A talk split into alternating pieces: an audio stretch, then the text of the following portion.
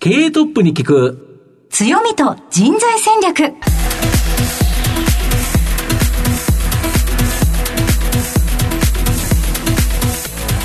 毎度相場の福の神こと藤本信之です。アシスタントの飯村美希です。経営トップに聞く強みと人材戦略。この番組は相場の福の神こと財産ネット企業調査部長の藤本信之さんが注目企業の経営トップや人材戦略を担うキーパーソンをゲストにお迎えしてお送りします。企業を作るのはそこで働く人ということなんですがゲストには毎回事業戦略上独特の強みとその強みを生かすための人材戦略じっくりとお伺いしていきます。この後早速トップのご登場です。この番組は JAC リクルートメントの提供でお送りします。経営トップに聞く強みと人材戦略経営トップに聞く強みと人材戦略。本日のゲストをご紹介します。東証プライム上場、証券コード 2325NJS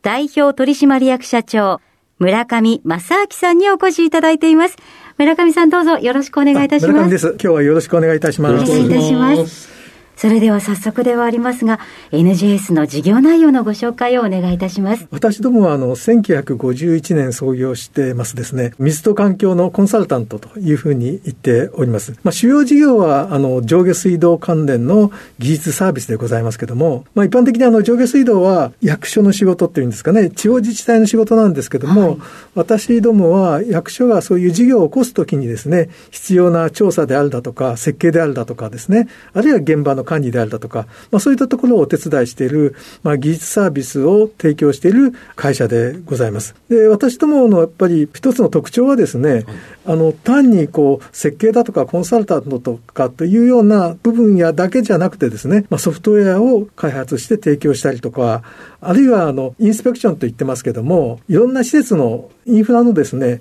調査、点検をする、まあそういう技術とかですね、サービスを提供するとか、それからあの、オペレーションと言ってますけども、事業を運営するですね、サポートをしていると。自治体の代わりにですね、上下水道の窓口業務をやったり、経理をやったりですね、料金徴収をやったりというようなサービスも、あの、させていただいてます。まあこういう幅広く、こう、事業を展開しているということとですね、それから、まあ今一番、あの、売り出してますのが、あの、ドローンでございまして、はい、下水管の中をですね、飛んでいくっていうんですかね。飛行していく、まあ、こういう世界で初めて商工系の分野まで含めますと、まあ、私どもだけじゃないかと思いますけども、まあ、こういったあの独自の技術を展開しているというところもですね、まあ、我々のあの地盤としているところですよね。はい。ありがとうございます。えー、また後ほど事業内容についてじっくりと伺わせていただきたいと思います。はい、まずは、トップは企業にとって大切な人材であり強みでございます。トップのお人柄に迫っていきたいと思います。しばし質問にどうぞお付き合いよろしくお願いいたします。はい、よろしくお願いします。では、村上さん、生年月日を教えてください。はい。生年月日は1952年でですね、今ちょうど70になったところですね。はい。はい、ご出身はどちらでしょうか？あの、愛知県の名古屋市です。子供の頃のご両親のご職業について教えてください。まあ、私が生まれてしばらくしてからですね、ビリヤード場を作りまして、はい、はいえー、そのビリヤードを経営しながら、まあ、私を育ててくれたということになります。ですから、家には大きなこうビリヤード場があって、その奥の方にですね、私たちの生活する場所があったというような感じですよね。ああ、そうですか。夜遅くまでやってて、かついっぱい人がいたというようなですね、そういう環境であの育ちました。その当時将来はこうなりたいなど夢はありましたでしょうか？中学校高校と、まあ、中高一貫の学校に行ったんですけども、はい、まあ、その時時間があったせいかですねあのいろんなものに挑戦してみたんですけども、まあ、その中で一番集中してやったのが生き物を飼うのが好きだったもんですから、はい、熱帯魚なんかに随分こう入れ込みましたね。入れ込んだという方という方、相当熱中されたということだと思うんですけれども。そうですね。まあ最初は小さなあの魚をですね、一本の水槽の中でこう楽しんでたんですけども、まあぜひそれを孵化して増やしてみたいとかですね、まあ最盛期は20本ぐらい水槽を持ってですね、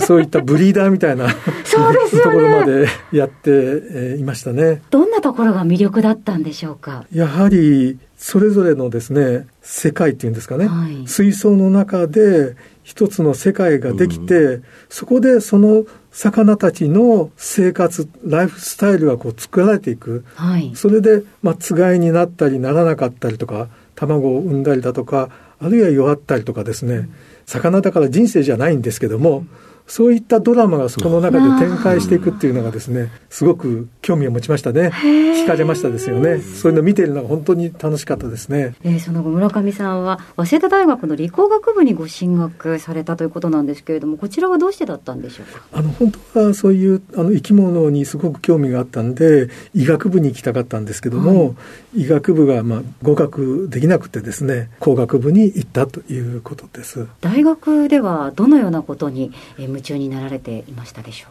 あの大学に入ったのがですねえっと、1971年ですよね、はい、でちょうどあの公害国会が1970年にあったんですけども、は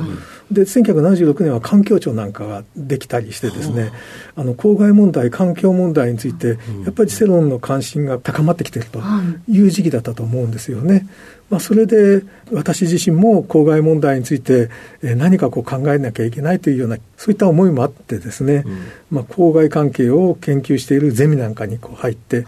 サークル活動みたいなのやっておりましたよね、えー、例えばその鹿島の臨海工業地帯がですね、はい、あの当時できた時なんで、うん、まあ、そういうところにこう行ってみたりだとかですね実際にあの公害が起きてる四日市に行ってみたりとかですね、はい、まあ、そういったことはやりましたけどね、はい、そうでしたかその後社会人のスタートはどちらだったんでしょうか？環境関係それからこう水関係というようなところがですねやっぱり関心がかなり強かったですから、卒業研究ではですね水質汚濁研究というような分野に、はい、を取りましてですね、はい。それで水処理だとか、あるいは水の分析だとか、というところを卒論にしました。で、その関係でですね、研究室の先生からですね、はい、あの、給料がいいところがあるからいかんかというようなね、話がありましてですね、えー、それで、当時提示されたのがですね、あの、10万8000、初任給が10万8000円でですね、はい、そして、ボーナスが年間10ヶ月というような、すごい。あの、提示がありましてですね、はい、で他よりうんと高かったんですね、はい、で当時のですねゼネコンさんの初任給はですねその頃大体7万5千とか8万円なんで初任給がね。開きがありますね。開きがあってですねあこりゃいいやと思って ちょっとそんな単純な理由でですねこう上下水道ということでねまああの水に関心があった、まあ、そういった自分のあのこれまでの思いも引き継げるという、はい、あの思いもありましたんであのこの日本上下水道設計株式会社というところに就職いたしました。そうでしたか。お金に目がくらんで、ね、いやいやでも こうやってお話を伺っていますと、うんうん、中高生時代に、はい、あの生き物水の生き物に熱心になったところからずっとつながっていらっしゃいますよね、そうですね。今から思えば、ね、不思議ですね、えー、その後 NGS に就あの入社された後社長になられるわけですけれども最初に社長にというお話があった時どのようにお感じになられましたか？きっと次は自分が社長をやるんじゃないかなというふうにある程度こう予測してましたし、はい、もし社長になったらですねもっとこう事業の幅を広げたいだとかですねまた社内の雰囲気も変えたいだとかですね、はい、まあ、そういう思いがありましたんでですねあのそういう覚悟はですねある程度できてたと思います。はい。ありがとうございます。えー、では、現在までお伺いしてまいりました。村上さんの人となり、皆さんにはどのように伝わりましたでしょうかこの後は、組織の強みと人材戦略に迫ります。経営トップに聞く強みと人材戦略今日のゲストは、東証プライム上場、証券コード 2325NJS 代表取締役社長村上正明さんです。まあ、御社は水と環境に関連して調査から運営管理までのインフラサイクルを通じたあらゆるですね、コンサルティングを提供し、水と環境の技術でサステナブルな社会を支える会社と。いうことなんですけど、簡単にですね、もう一度あの、事業の概要を教えていただければと思うんですが。出発はですね、はい、先ほどお話ししましたように、うん、日本上下水道設計株式会社ということで、上下水道の設計をメインにした、うんまあ、どちらかというとですね、技術者集団的な、まあ、そういう会社だったんですよね。なるほど。で、それ、私が社長になってからですね、うん、名前も変えて、それで単に技術提供だけじゃなくてですね、うん、幅広くこの水と環境の問題にあの対応できる、そういう会社にしたいという思いからですね、うん、あの事業の幅をこう広げてきました。コンサルタントだけじゃなくて、ソフトウェアの開発、あるいは販売、こういったところにこう非常に力を入れただとか、それからいろんなセンサー類とかですね、ツールですよね、インフラをメンテナンスするときに必要な技術だとかツールをですね、開発するということで、インスペクションというような分野の事業を立ち上げただとかですね、それからあの、オペレーションと言ってますけども、あの事業運営をですね、今、官民連携事業って盛んに言われておりますけども、民間側があのサポートできるような事業をですね、まあ、それは単に料金徴収のような業務だけじゃなくて、窓口業務からあの施設の管理、それから会計とか経理とかですね、うんうん、まあ、そういった自治体が人材不足で困っておられるような分野全般的にあの請け負えるような会社を作っていこうということでですね、まあ、そういう分野に幅広く事業を拡大してきたというところだと思います。まあ、これが今の私どもの会社の一つの特徴であり、強みになってきているというふうにあの思ってます基本的には上下水道というのは、地方公共団体、まあ、ここがまあ運営するというふうに思うんですけど、ただそこにすべてのプロフェッショナルが全部の地方自治体にいるかって言ったら、そんなことはないと。いうことですよね。だから御社のような、そこを手助けするような会社がないと、まあ、日本の上下水道が、まあ、うまく回らないという感じですか？今、自治体は、うん1400、500あると思いますけども、はい、まあ、本当に小さい自治体から大きな自治体まであるんですけども、うん。うん、やっぱりその技術的なスキルと、はい、それからその経営的なスキルと、うん。うん、両方がこう要求されているということとですね、また今、新しいその社会のニーズですよね。はい。デジタル化に対応しなきゃいけないだとかですね、災害が非常にこう厳しく激化しておりますので、災害対策しなきゃいけないだとか、住民対策しなきゃいけないだとかですね、まあ、そういった課題があの山積しておりますので、それに効率よく対応していく、まあ、そういったあのノウハウをやっぱりこう自治体だけではなかなか作っていけないのでですね、あの我々の方がいろんな自治体の経験を踏まえてですね、アドバイスすると、それからまた代わりに代行してやっていくというようなあの方向になってきてるんじゃないかなというふうに思います。だからこそ、社長になって1年後に、日本上下動水設計から、今の NJS、まあ、これに社名変更されたとそうですね。とにかく設計会社からコンサルタントへ、そしてコンサルタントからですね、あの上下水道事業全般を支える会社にというあの思いでですね、あの幅広く対応できる、そういったものを表す社名にあの変更してきたということです。それから海外についてもですね、海外で紹介していくときには、やはり分かりやすい名前がいいということで、あの NJS というアルファベットにしております。で先ほどですね、やっぱり気になったのが、ドローンを使ったっていうお話があったと思うんですけど、下水道の中をドローンが飛ぶんですか？普通はなかなかあの飛ばないんですよね。そうですよね。ええ。小さい口径の中で。どれぐらいの口径のところまで飛べるんですか？今、私どものドローンの最小口径は400ミリですね、はい、40センチの中をドローンが飛ぶんですか、そうです。はあ、めっちゃ中ほ、まあ、本当に両手で抱えたぐらいのっていうような。幅は25センチぐらいのドローンですよね。ええ。まあ、あの私のイメージとしては缶の中をですね、うんうん、蜂とかアブとかなんか飛んでいくようにですね、まあ、そういった形で缶の中を点検できれば、素晴らしいなとまあ、確かに。40センチだと人入れないですもんね全然入れない、ね、だからなんか突っ込んでいくしかなんか棒みたいなやつ突っ込むとか、はい、なんかそんなことしか考えられないですもんね。はいあそこにドローンを飛ばして、ええ、まあ、それにカメラがついてるから、そうですそこで、えーと、いろいろ、あここが例えば亀裂が入ってるとか、はいはい、いうのが分かっていくということですか？そうですね、ええあの普通はこの車輪がついた、あのそういうテレビカメラ車というのがですね、あのゆっくりこう行くんですけども、まあ、それよりずっとこう早く、早いですし、精度はいいですしですね、課題はこういくつかあったんですけども、艦の中でドローンっていうのはヘリコプターと同じでですね、下向きのこう気流を出せますから、それがこう反転していって、ドローン自身を叩きつけるような、それは確かに。あのそういう自分のこの気流でもって自分自身を落とし、下へ押し付けるような、そういう気流のですね、あの処理をしなきゃいけないだとか、缶の中にはですね、40センチぐらいになると電波が飛ばないんですよ。で、缶の中でも無線で飛ばせるような周波数帯の、そういう連想する装置を考えなきゃいけないだとかですね。どうやって距離を測っていくのか、どこ、自分が今どこにいるのかですね。そうですよね。えそれを検知するような仕組みを作るとかですね。まあ単にドローンの機械だけじゃなくて、その周辺の、あの技術が結構必要になるんですよね。まあ、これそれをなんとかこうクリアしてきた一気にコストダウンとか、時間を短縮したりとか。コストダウンもできますし、時間も短縮できるということになっております。なるほど。まあ、今はですね、うんあのそういうタイプだけじゃなくてですね、うん、あの下水管の中に、はい、下水管だけじゃないんですけども、はい、水路とか管の中にこう水がこう流れてますでしょ、はい、流れている水の上をですね、ホーバークラフトのような状態でドローンなんですけどね、少しだけこう水面から浮いて、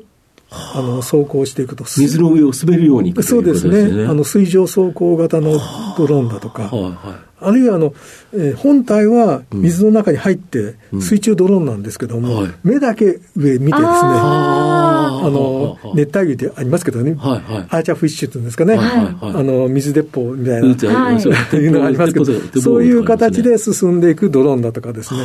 あの何種類かそのバリエーションで、うん、あの開発してましてね、うん、でこの水があっても調査ができるというところがですね、うん、ご好評いただいててですね、あの水を止めなくても、そそのまま水流した状態で検査ができるんじゃないかということでですね、非常にこう引き合いが多くてですね、なるほど。そういうところで、今、このドローンはかなりこう力入れてますし、これからまだまだこうニーズ広がっていくんじゃないかなっていうふうにあの思ってます。あと国内は、やはり喫緊の課題としては、はい、上下水道自体を作ったのがかなり前という、日本の場合、あの一気にあの普及率上がったという形で言えば、そこで一気に作ったわけですよね、まあ、1970年代の後半ぐらいからですね、はい、下水道事業は急速に事業が伸びてるんですよね、うん、環境対策、公害対策の一環として、下水道事業が急速にそこで力入れられたんですよね。で、それから伸びましてね、で、やっぱりピークはですね、バブルが終わった1990年代の後半ぐらいなんですけども、平成10年ぐらいなんです。1998年ですけども、それがやっぱり公共事業のピークです。で、この25年間ぐらいの間に、日本の下水道の大体60%はぐらいはですね、この期間に建設されてるんですよね。それが今、老朽化が始まってきてると。そうですよね。いうことで、この期間に作った膨大な、あの施設をこれから調査して、そして更新していかなきゃいけないということなんですよね。で、このあの25年間、これはあのちょうどですね、段階の世代がですね、働き盛りの頃だったんですよね。で、その頃はまだそれだけの人材もいたしですね、体制もあったと思うんですけども、今、あのそういった体制ができないですか、整えあのないですから、こう人材不足の中でですね、はい、どうやって現状の施設を調査して、あのこの膨大な施設をこううまく作り変えて再構築していくのかというところがですね、まあ、課題になってきてると思うんですよね。ですからニーズはあのあるんですけども、なかなかそのための体制、人材が、整わないというかですね、うんうん、まあ、そこら辺がちょっと課題にになるかなと思ってます。なるほど。まあ、でですからあの私どもはこういう技術を開発するとともにですね、うん、いかにこう人材を確保し育成していくのか、そして人材がこう働きやすい環境をどうこう作っていくのかっていうのがですね、まあ、そこのところを非常に大きなまあ、日本柱、技術の面と、そういう人材対応の面と、この日本柱で時期をですね、これからを乗り切っていかなきゃいけないんじゃないかなというふうに思ってます。なるほど。あと、御社は、まあ、国内はまあそういう状況でどんどん仕事増えそうなんですけど、海外っていうのもかなりあって、海外売上高比率が15%程度あるということなんですけど、海外ではどんな事業、どの国でやってるんですか？まあ、海外事業はですね、はい、1970年代からこう、はい、やってるんですけども、うん、今まで90か国ぐらいのあの実績があります。はい、で、一時はですね、はい、あの30%ぐらい、まあ、額にして60億円ぐらいあの、うん、事業をやってた時期があるんですけども、うん、今はそれがぐっとこう、うん。うん、あの下がってきて、まあ、その半分ぐらいに、あのなってるわけですけどね。あの、この上下水道事業というのは、はい、あの、典型的な地産地消事業なんですよ。あまあ、そうですよね。ね水を持ってくるわけにいかないので、うん、そのユーザーは現地にいるわけですからね、ね。水をお使いになっている方は、ね。すね。えー、それに合わせた形でこう作っていくというような形になるわけですよね。今、こう減ってきてるというのは、ある程度この現地でのですね、事業体制ができてきただとか、まあ、あの中国だとか韓国だとか、競争業相手も増えてきたというのもあるんですけれども、それ以上に現地ベースでの体制ができつつあるというようなあの状況の中でですね、現地法人主体で、現地でそういう自給自足の技術対応ができるような、そういう体制を作っていかなきゃいけないということが一つとですね、うん、まあ、それからこのドローンだとか、うん、あるいはそのソフトウェアだとかですね、こういうあの施設があれば必ず必要となるこのメンテナンスの技術ですね、監視の技術ですね、これを展開していくと、日本で培ったそういう技術を海外に展開していくというふうに考えてましてね、でこの分野はまあ、ロサンゼルスだとか、うん、あるいはシンガポールだとかですね、うん、ちょっと先進国ベースでですね、うん、今、営業を展開しているところということでございます。で、現地法人についてはインドに会社がございましてですね、はい、もう300人ぐらい、あの社員がいる会社に育ってきておりますので、まあ、そういうタイプの現地主導型の事業にしていきたいな、日本からこうわざわざこう現地に行って、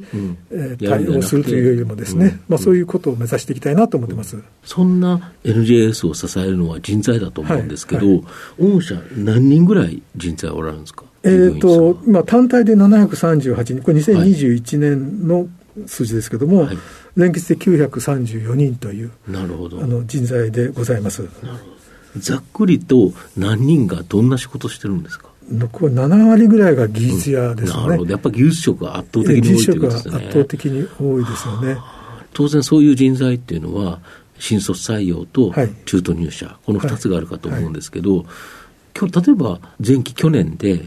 どれぐらいの人が4月に入社されてるんですか？去年は30人だったと思います。30人ぐらいですか？はい新卒はね。新卒で。ええ、中途でどれぐらい中途は20人とか30人とか、24人を取ってると思います。そうすると、新卒と中途を、まあ、半々程度のイメージで、バランスよく取ってるという感じですか？はい、その新卒はある程度、こう、戦略的にというか、計画的に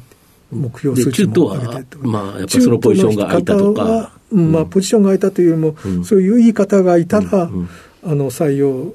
させていくということなんですけどね、まあ、最近はですね、新卒の方も、まあ、中東の方も一部そうなんですけども、何社も内定を取ってですね。なるほど。まあ、どれに行こうかな。えー、向こうの応募者の方がね、どの会社にしようかっつって選んでもらえるんですよね。ですから、そこのところ難しいところで、なるほど。あのやっぱり応募者の人に選んでもらえるような会社に、まあ、そういうところを意識していかないとですね、なかなか人を確保できないと。いうことですよね、まあ、採用はそういう形だと思うんですけど、はい、